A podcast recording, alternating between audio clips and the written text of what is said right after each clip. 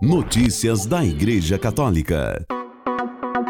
Quarta-feira, 3 de janeiro de 2024, hoje é celebrado o Santíssimo Nome de Jesus. Terremoto no Japão, o pesar de Francisco pelas vidas perdidas. Reportagem de Túlio Fonseca do Vatican News. O Papa Francisco expressou sua proximidade àqueles que sofrem e perderam seus entes queridos devido a uma série de violentos tremores com magnitude de 7,6 na escala Richter que atingiram a costa oeste do país japonês em 1 de janeiro. A catástrofe causou a destruição de cerca de 100 edifícios, inúmeros incêndios e até o momento foram confirmadas 48 mortes. De acordo com o telegrama enviado em nome do Papa nesta terça-feira, 2 de janeiro, E assinado pelo secretário de Estado do Vaticano, Cardeal Pietro Parolin, Sua Santidade o Papa Francisco ficou profundamente triste ao saber da perda de vidas e dos danos causados pelo terremoto na região de Ishikawa. O Papa assegura a todos os afetados por este desastre sua sincera solidariedade e proximidade espiritual e reza especialmente pelos mortos, por aqueles que choram sua perda e pelo resgate de qualquer pessoa ainda desaparecida. Francisco conclui oferecendo encorajamento às autoridades civis e às equipes de emergência que prestam assistência às vítimas dessa tragédia, invocando de todo o coração as bênçãos divinas de consolo e força. As operações de socorro estão em pleno andamento nas localidades atingidas. Após os principais tremores, pelo menos mil militares e várias equipes de resgate foram enviados para a área afetada em torno do epicentro do terremoto em Ishikawa. O primeiro-ministro Fumio Kishida enfatizou que o terremoto havia causado danos em grande escala. As agências reguladoras nucleares disseram que várias usinas na região do terremoto estão operando normalmente e que não houve impacto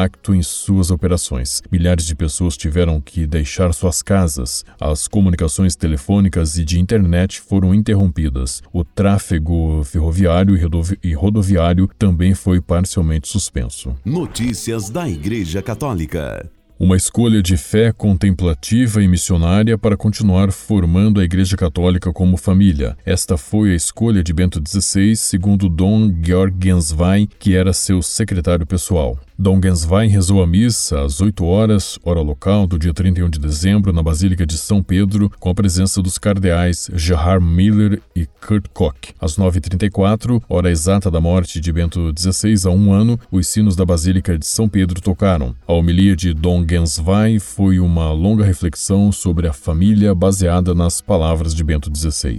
Viver em profunda comunhão com Jesus, como Maria, disse o arcebispo, para poder contagiar os corações dos irmãos e irmãs. Esta é uma dimensão fundamental de uma igreja atrativa e missionária. Nos anos seguintes, à sua renúncia ao ministério petrino, Bento XVI se dedicou principalmente a essa dimensão da vida e da fé. E em relação a São José, Dom recordou que Bento XVI não só levava o nome de José, mas também procurava imitar o seu padroeiro, especialmente com seu profundo amor por Jesus e Maria e a sua fidelidade a uma vida cotidiana marcada pela oração e o trabalho. Para ele, o coração de cada dia era a Eucaristia, fonte de luz, força e consolo. Ele também cultivava fielmente a liturgia das horas e o rosário, orações que conferiam ao seu dia uma estrutura. A relação íntima com o Senhor se refletia depois nas relações com as pessoas que o rodeavam, marcadas por uma grande cordialidade, humildade e simplicidade, e também no seu trabalho teológico e pastoral, sempre orientado ao primado de Deus e à edificação da Igreja. E concluiu: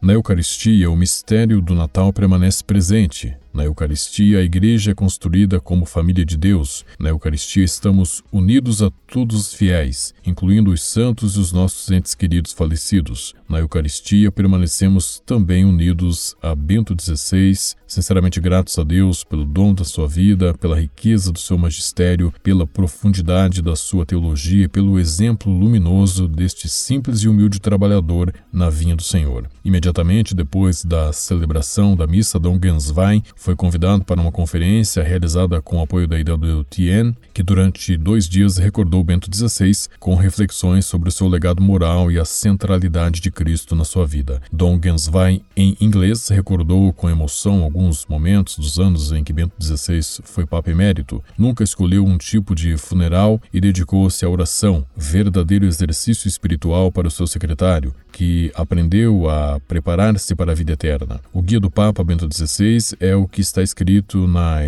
Salve, uma esperança que nos últimos anos esteve em primeiro lugar em todos os momentos da vida. Bento XVI foi um exemplo de preparação para a vida eterna que, segundo Dom Genswein, vale mais do que todos os meus estudos de escatologia. Para ele, Jesus era verdadeiramente um amigo a quem frequentou durante toda a vida. O arcebispo falou das homilias privadas e manifestou a esperança de que Bento XVI se torne em breve santo e doutor da Igreja. Notícias da Igreja Católica. Da infância à viagem a Lisboa. A vida do Papa Francisco em desenho animado. Um vídeo repercorre os eventos mais importantes da vida de Jorge Mário Bergoglio, começando da sua juventude e terminando com a Jornada Mundial da Juventude em agosto de 2023 em Lisboa. A obra, em italiano, foi realizada pelas missionárias do Sagrado Coração de Jesus. A produção é da Tabor Producciones, de Barcelona, dirigida por Israel Arenas e Javier Carmona, com desenhos de Laura Ponton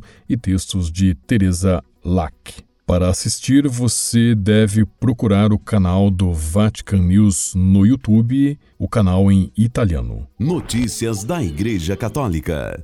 Todo fim de ano temos a oportunidade de refletir e vislumbrar o futuro. Vislumbrar é uma palavra bastante representativa, já que indica uma luz que começa a surgir ou uma luz fraca. De fato, no início de um novo ano, não temos clareza de como ele será. Somente com o desenrolar dos meses, das ações que tomamos, dos planos que tirarmos do papel, é que ele começará a surgir.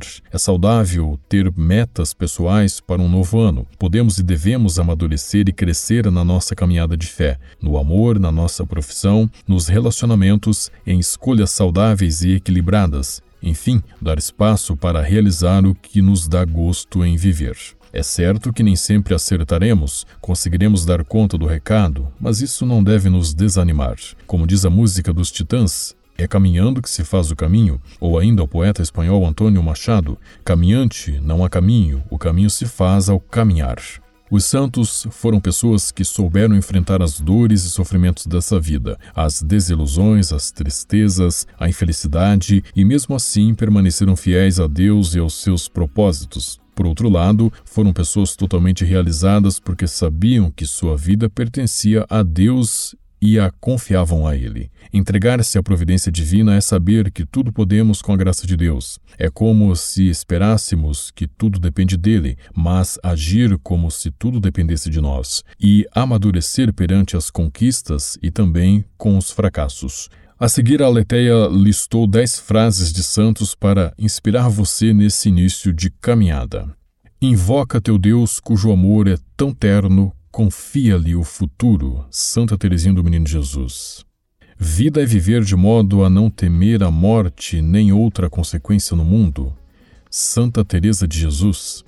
Quando se ama, tudo é alegria, a cruz não pesa, o martírio não se sente, vive-se mais no céu que na terra, disse Santa Teresa dos Andes. São João Paulo II falou que a palavra de Deus é digna de todos os vossos esforços. Abraçá-la em toda a sua pureza e integridade e difundi-la com o exemplo e a pregação é uma grande missão. Esta é a vossa missão hoje, amanhã e pelo resto de vossas vidas. Santo Afonso Maria de Ligório falou que se estivermos unidos à vontade divina em todas as tribulações, é certo, vamos nos tornar santos e seremos os mais felizes do mundo. Santa Teresa de Calcutá fez a seguinte pergunta uma vez: Quer fazer algo para promover a paz mundial? Vá para casa e ame sua família. Comece fazendo o que é necessário, depois o que é possível, em breve estarás fazendo o impossível, ensinou São Francisco de Assis. Santa Teresa d'Ávila falou que o Senhor não olha tanto a grandeza das nossas obras, mas o amor com que são feitas. Se buscas por onde ir, segue a Cristo, porque Ele é o caminho, falou São Tomás de Aquino. E São Maximiliano Kolbe disse que o verdadeiro progresso é interior, o exterior é consequência. São os 10 ensinamentos de Santos para vivermos bem o ano novo de 2024. Com a colaboração do Vatican News da agência ICI, você ouviu o Boletim de Notícias Católicas que volta amanhã. Notícias da Igreja Católica.